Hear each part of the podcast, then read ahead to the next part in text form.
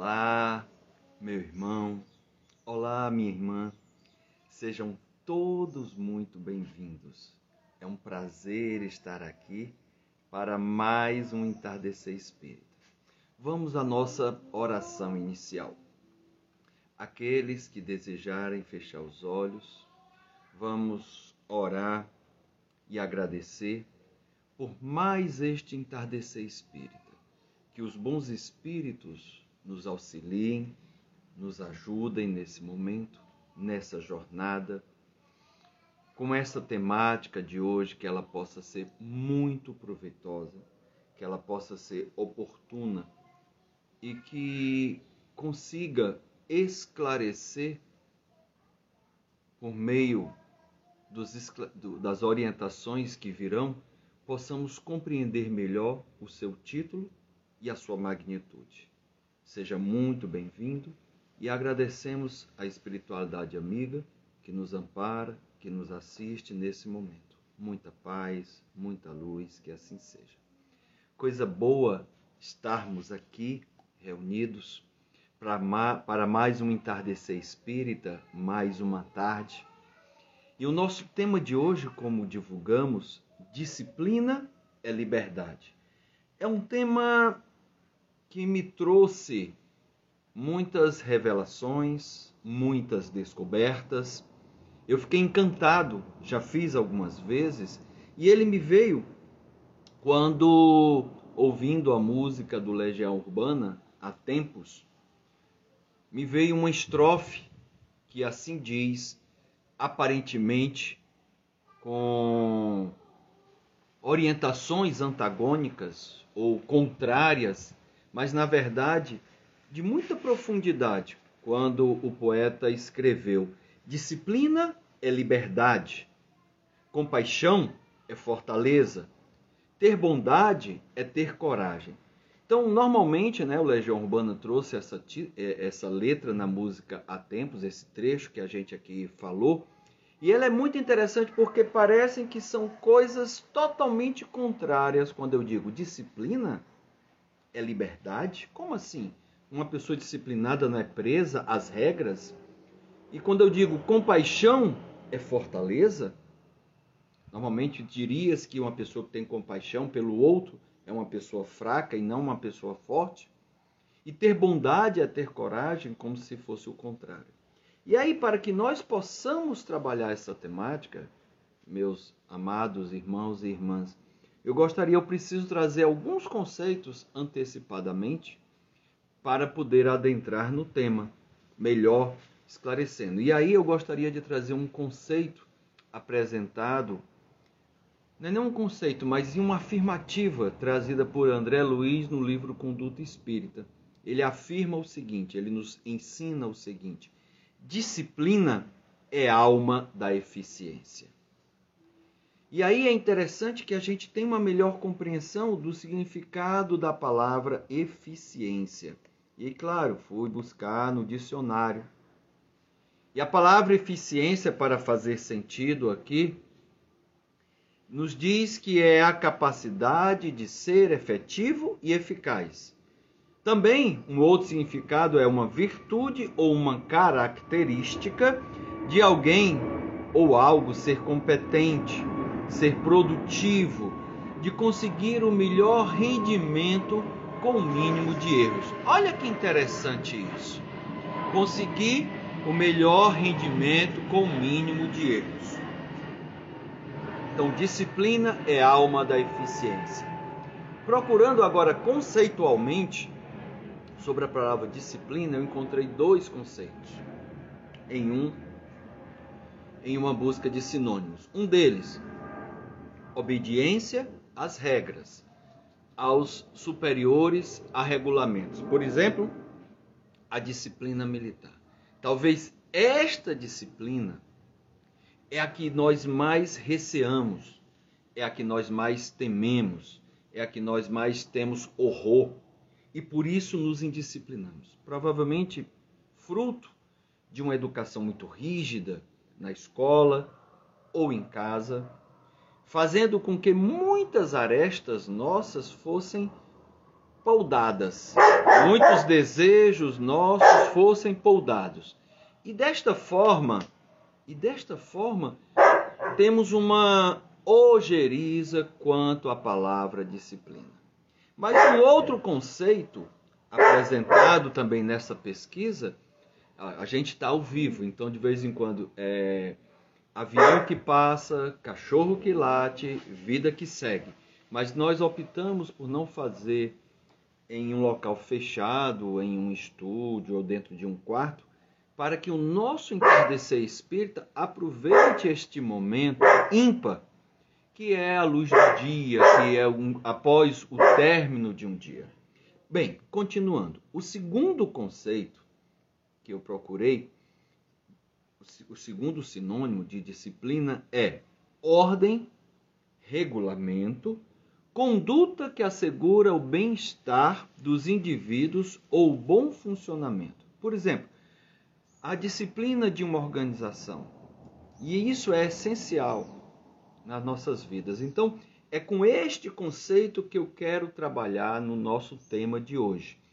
É uma conduta, disciplina é uma conduta que assegura o bem-estar dos indivíduos ou o bom funcionamento da sociedade. Ok? E guardemos isso por quê? Porque eu me lembro que quando Emmanuel se apresenta ao Chico, ele disse que traz três orientações principais. E Chico, todo empolgado né, com esse trabalho que viria pela frente, pergunta ansiosamente: Meu irmão, qual é a primeira orientação? E aí ele diz: disciplina. Tudo bem. Qual é a segunda? Disciplina. Tudo bem. E a terceira qual é? disciplina. Então, Emmanuel fala de disciplina, disciplina, disciplina. E o que nós vamos trabalhar conceitualmente na tarde de hoje é o que? Deixa só o avião que está mais próximo. É que a disciplina ela me dá liberdade, porque quando eu sigo as orientações de Jesus, o nosso guia e modelo, eu sigo as leis de Deus, as leis divinas, eu seguindo, eu tendo disciplina a isso, eu tenho liberdade espiritual. Liberdade como espírito, porque a, as consequências da lei de causa e efeito não me atingem. Porque eu estou cumprindo as orientações emanadas do Pai Maior. Então, Disciplina é liberdade porque eu passo a ter liberdade, eu passo a não ser escravo, eu passo a não me prender a vícios e hábitos e cultivar virtudes, cumprindo as leis de Deus. E assim eu tenho liberdade perante a lei de causa e efeito. Em um outro momento, Emmanuel nos fala o seguinte: olha que interessante, porque a gente vem algumas vezes, muitos de nós é, vem de uma cultura é, católica e aí se fala muito de céu, inferno, de pecado, de erro, de castigo, e a doutrina espírita não aborda nada sobre essa ótica. Na verdade, ela procura nos trazer e nos dar a consciência e dessa consciência nos mostrar que a liberdade ou a prisão são graus de consciência, são estados da mente em que eu me encontro. Então, Emmanuel novamente fala o seguinte: o céu começará sempre em nós mesmos. Olha que lindo. O céu começará sempre em nós mesmos. E o inferno tem um tamanho da rebeldia de cada um. Ou seja, o inferno tem um tamanho da indisciplina de cada um às leis divinas. Em outro momento, Kardec, na obra O Opúsculo, o Espiritismo em sua mais simples expressão, traz algo que eu acho essencial, acho muito bonito, que ele fala assim: o, espiri... o fim essencial do espiritismo é tornar melhores as pessoas. A essência da doutrina, se você buscar, se você espremer todo o conteúdo trazido por Kardec nas suas 22 obras, é tornar cada um de nós melhores do que somos hoje a lei de progresso possa surtir efeito. Por isso, para que isso surta efeito, para que funcione, para que possamos cada vez mais construir um mundo espiritual e um mundo material mais saudável, mais sereno.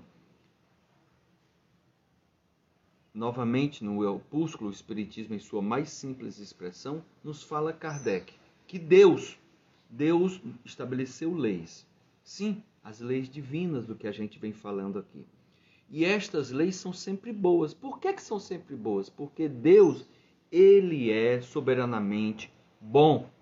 Deus é soberanamente justo. Então, se nós observarmos fielmente estas leis, nós seremos perfeitamente felizes. Olha que interessante. Mas, como eu, como você, é dotado de livre-arbítrio, os espíritos nem sempre observam essas leis. nem sempre observamos essas leis. Então, todo mal é resultado da desobediência a estas leis, da nossa indisciplina. Percebe porque disciplina é liberdade? Em outra obra, o Evangelho segundo o Espiritismo, Kardec afirma com muita precisão, né, por meio dos Espíritos, lá no capítulo 3 do Evangelho segundo o Espiritismo, há muitas moradas na casa do meu pai. Quando ele vem falar dos orbes, e aí ele vem falar da condição da Terra de ser ainda um planeta de provas e expiações. E nesse momento ele diz o seguinte: olha que interessante essa orientação que os espíritos trazem. Num mundo de provas e expiações, é preciso o mal para sentir o bem, da noite para admirar a luz, da doença para apreciar a saúde. Nós ainda somos muito antagônicos nós precisamos, às vezes, sofrer para valorizar o prazer. Às vezes, precisamos ter perdido a liberdade para valorizar a liberdade. Porque, enquanto deveria prevalecer a lei de amor, lamentavelmente a lei de Talião ainda prevalece, o olho por olho, o dente por dente. Então, muitas vezes é com algo muito ruim, uma doença, por exemplo, que me abala as estruturas, que faz com que eu repense a vida, porque quase que eu morria, faz com que eu repense e veja o que eu estou fazendo da minha vida. Às vezes, uma separação conjugal faz com que eu valorize a pessoa que se separou. Às vezes, a partida de um ente querido pela morte, pelo desencarne, eu percebo o quanto eu não fiquei mais tempo junto dela, o quanto eu não aproveitei melhor os momentos o quanto eu não conversei mais. Então, isso é tão interessante, esse antagonismo. Por isso que nós estamos trabalhando essa temática disciplina e liberdade. Contrário de indisciplina que me dá liberdade. Não é assim.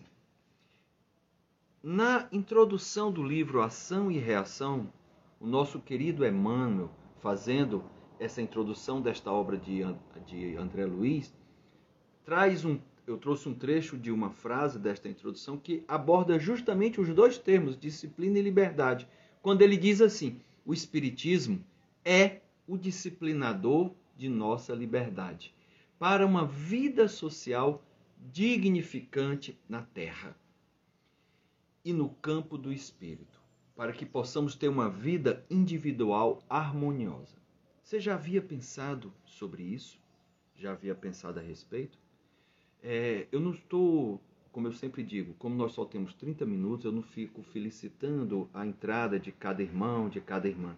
Mas se você desejar interagir, trazer algum questionamento, alguma afirmativa, eu aqui expresso e trago de viva voz o que você deixou aí por escrito. Então, Emmanuel fala justamente isso. O Espiritismo é o disciplinador de nossa liberdade.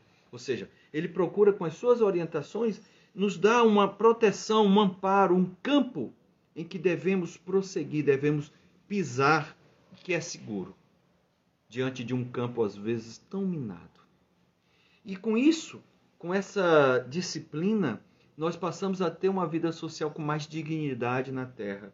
Tanto na terra, mas também no campo do espírito, uma vida mais em harmonia. Com isso, teremos mais paz, mais, mais tranquilidade, mais serenidade. Em outro momento, Agora, Kardec fala, isso aí você vai encontrar lá no Evangelho segundo o Espiritismo, capítulo 5, muito bem-aventurados aflitos, mas aqui ele vem também do Espiritismo em sua mais simples expressão, no outro opúsculo, quando ele diz assim: muitas vezes, não tô, Kardec não está afirmando que todas as vezes, mas que muitas das vezes o homem é o artífice da, da própria desgraça neste mundo. É forte, é pesado eu ter que admitir isso, eu ter que reconhecer isso. Mas muitas vezes eu sou o próprio construtor, o próprio criador da minha própria desgraça nesse mundo. Por conta de quê? Por conta da minha indisciplina às leis divinas. Que remonte então, ou seja, que se relembre, que se leve a fonte dos seus infortúnios e você verá que estes infortúnios, muitas vezes, na sua maior parte, resultam da minha imprevidência, ou seja, do meu orgulho, da minha avidez e, por conseguinte, das minhas infrações às leis de Deus. E aí, quando eu não aproveito bem uma existência, se ela foi mal empregada, se ela fica sem proveito para o espírito, se foi é, não teve tanta coisa boa, tanto progresso, eu tenho que recomeçá-la. Claro, todos nós recomeçamos, né? A reencarnação é um recomeço. Mas o que ele quer dizer aqui, esse recomeçar, é que eu preciso repetir, eu preciso refazer em condições mais ou menos que às vezes são penosas, como se fosse um castigo que me, que me custam é, a felicidade, em razão da minha negligência e da minha má vontade. Ou seja, uma política de consequências faz com que eu precise refazer o que eu não fiz bem feito. E aí muitas vezes eu posso estar sendo constrangido no dia seguinte ou numa existência seguinte ao que eu não fiz na véspera ou na encarnação anterior. Olha que interessante. Por quê? Porque, meus irmãos, minhas irmãs, a nossa caminhada é uma caminhada evolutiva. No momento em que eu tenho questões a se resolver, eu gosto de comparar a um estudante universitário que, para a sua formação, para a sua formatura, ele precisa cumprir uma quantidade de disciplinas. Algumas delas são obrigatórias, porque são essenciais para o curso, outras são optativas. Mas, enquanto eu não cumprir as cadeiras, as disciplinas obrigatórias, eu tenho que fazê-la novamente. Assim também a vida. Algumas são optativas, eu posso até fazer, vi que não gostei, reprovei, no próximo semestre fazer outra optativa. Assim também somos nós na nossa caminhada espiritual. Então, existem disciplinas como trabalhar a vaidade, trabalhar o orgulho, trabalhar a humildade, trabalhar a bondade, trabalhar o amor, trabalhar a caridade, algumas dessas, né, todas essas que eu disse, mais outras tantas, são obrigatórias, são necessárias à evolução espiritual. O desprendimento da matéria. Só que isso eu não conquisto da noite para o dia. É paulatinamente, é gradativamente, é um processo, encarnação após encarnação. Mas, quando alguma delas, por exemplo, o poder, quando alguma delas eu não faço bem feito, na próxima eu tenho que repetir. Se eu não fiz ainda bem feito, na próxima eu tenho que repetir. E assim vai até eu conseguir passar por média nessa disciplina.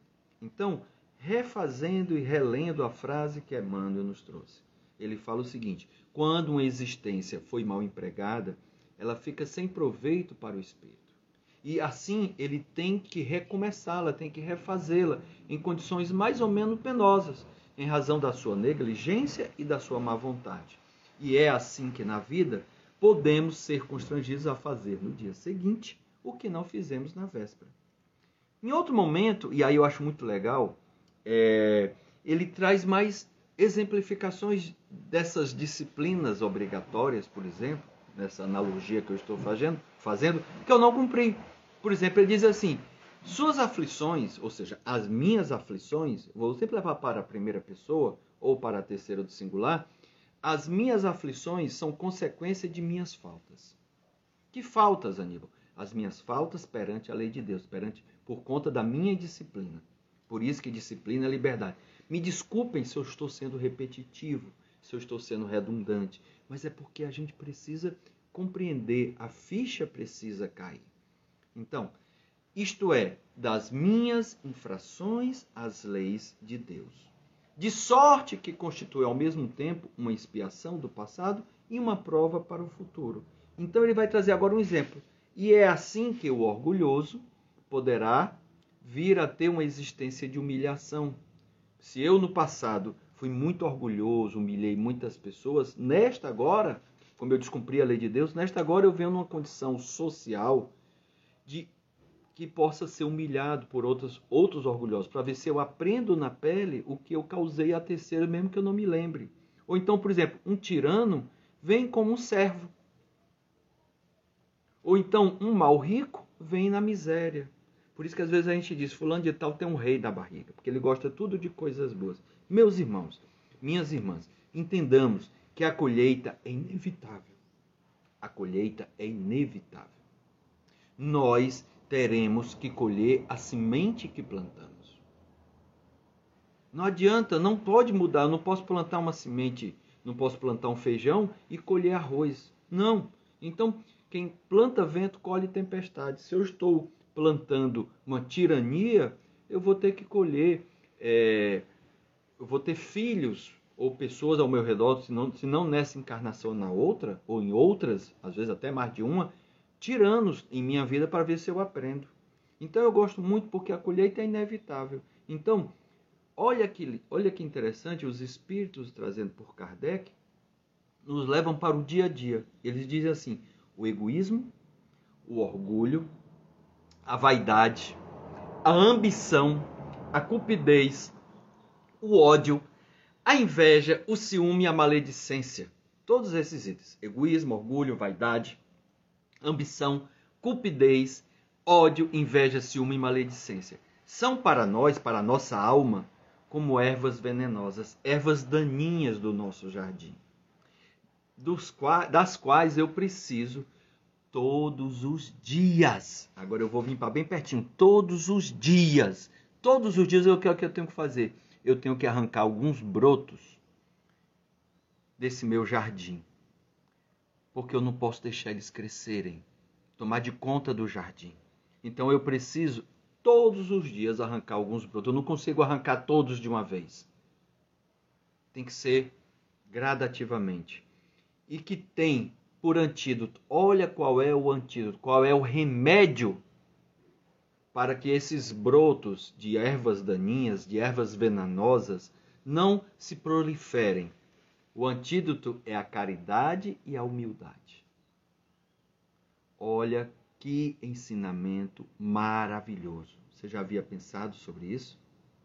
Eu vou ler esta frase na íntegra, sem interrupção e sem colocar nenhuma palavra a mais.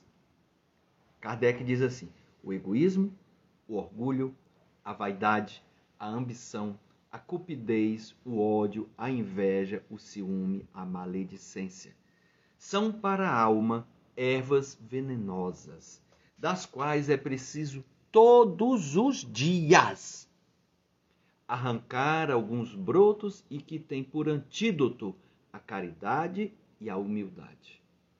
Que tal procurar começar a cultivar essa medicação, esse adubo, esse remédio para o seu jardim, para que as suas sementes possam crescer, multiplicar e dar bons frutos. Novamente, voltando à introdução do livro Ação e Reação, Emmanuel nos traz uma outra frase que eu gostei muito, porque ele vincula o presente ao passado, mas também ao futuro. Ele diz assim: as nossas possibilidades de hoje nos vinculam às sombras de ontem, exigindo-nos trabalho infatigável no bem, para a construção do amanhã, sobre as bases redentoras do Cristo. Que tal? Esse convite é fantástico, é um convite maravilhoso para cada um de nós. Que nós possamos aproveitar porque a, a vida não é dissociada. Hoje, eu colho o que eu plantei no passado, ou até o que eu já plantei na vida presente. Quando eu falo passado, é em outra encarnação. Mas todo tempo, todo momento eu estou lançando novas sementes na, na, no meu terreno. E aí eu vou colhendo. Algumas delas eu vou colher nesta encarnação, mas também principalmente no futuro, na próximas, na próxima ou próximas reencarnações. Então que a gente compreenda isso. As minhas possibilidades de hoje nos vinculam às sombras de ontem, exigindo-nos um trabalho infatigável no bem. Olha onde é que ele está dizendo. No bem, caridade e humildade, para a construção de uma amanhã muito melhor sobre as bases redentoras do Cristo. Lembremos que para ser um verdadeiro espírita, eu tenho procurado diariamente seguir essas orientações. Não são fáceis, mas o verdadeiro espírita não é aquele que simplesmente crê nas manifestações. Não. Que se encanta, que se empolga, que só quer manifestação. Não. Na verdade, o que é que o verdadeiro espírita faz? Ele aproveita os ensinamentos trazidos por estes espíritos, seja na literatura, seja na prática mediúnica, seja nas psicografias, seja na interação, na psicofonia, onde for. De nada adianta de mim eu acreditar se a crença não me levar a dar um passo à frente no caminho do progresso e não me tornar melhor para com o meu semelhante, para com o meu próximo. Onde é que Jesus disse que estavam reunido todas as leis e os profetas? Amar a Deus sobre todas as coisas e ao próximo como a mim mesmo. Então, o verdadeiro espírita, ele aproveita esses ensinamentos. Por quê? Porque o verdadeiro espírita, ele se reconhece por suas transformações Encontrei morais. estes resultados. Olha aí, a gente fala uma coisa e o Google traz outra. Então, olha que interessante. Kardec fala disso. O verdadeiro espírita, ele é reconhecido por sua transformação moral, pela sua mudança, pelo esforço que ele emprega para domar as suas inclinações infelizes. E a palavra é domar, porque romper com um hábito, implantar um hábito novo, é, cultivar virtudes não é da noite para o dia, não é fácil. São anos. Eu preciso perseverar, às vezes encarnações, mas eu preciso fazer, eu não posso desistir. E para concluir, eu gostaria de trazer uma frase que resume tudo isso que nós conversamos hoje, que nós abordamos nesta tarde, nesse entardecer espírita. Olha que interessante, essa frase está lá no Evangelho segundo o Espiritismo, sobre os trabalhadores da última hora.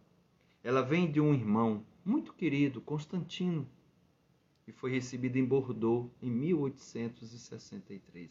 Eu já gosto da sua introdução, eu fico encantado com a introdução que ele apresenta. Ele diz assim: Bons espíritas, olha que lindo, bons espíritas, meus bem-amados, sois todos obreiros da última hora.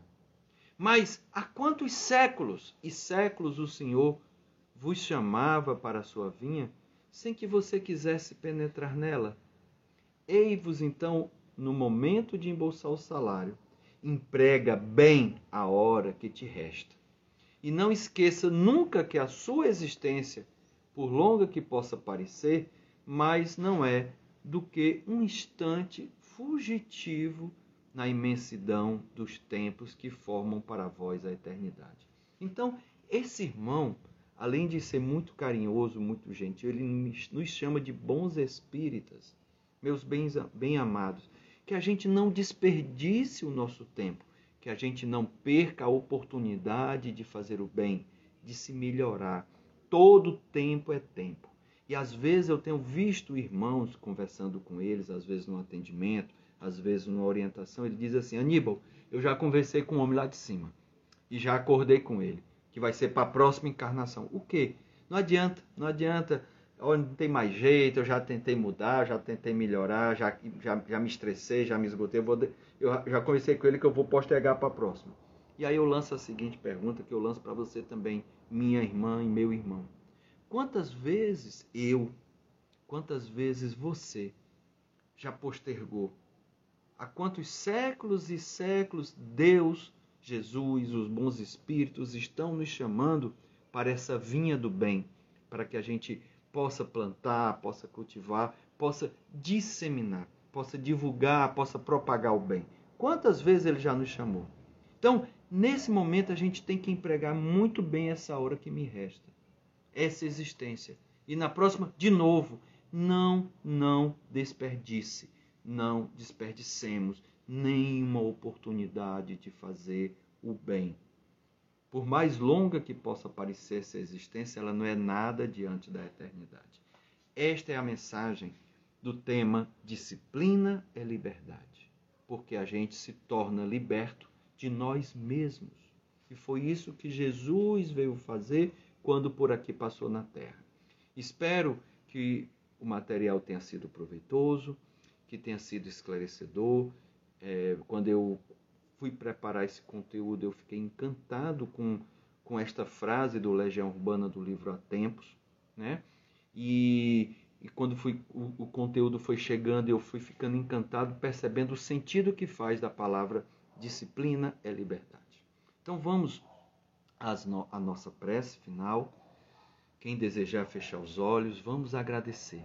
Gratidão aos bons espíritos, aos bons amigos que nos acolhem, que nos assistem, que nos amparam, que nos orientam.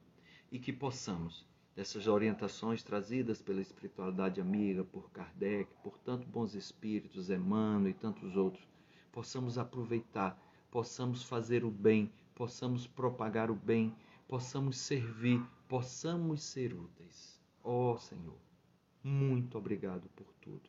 E até o nosso próximo entardecer espírita. Muita paz e muita luz. Que assim seja.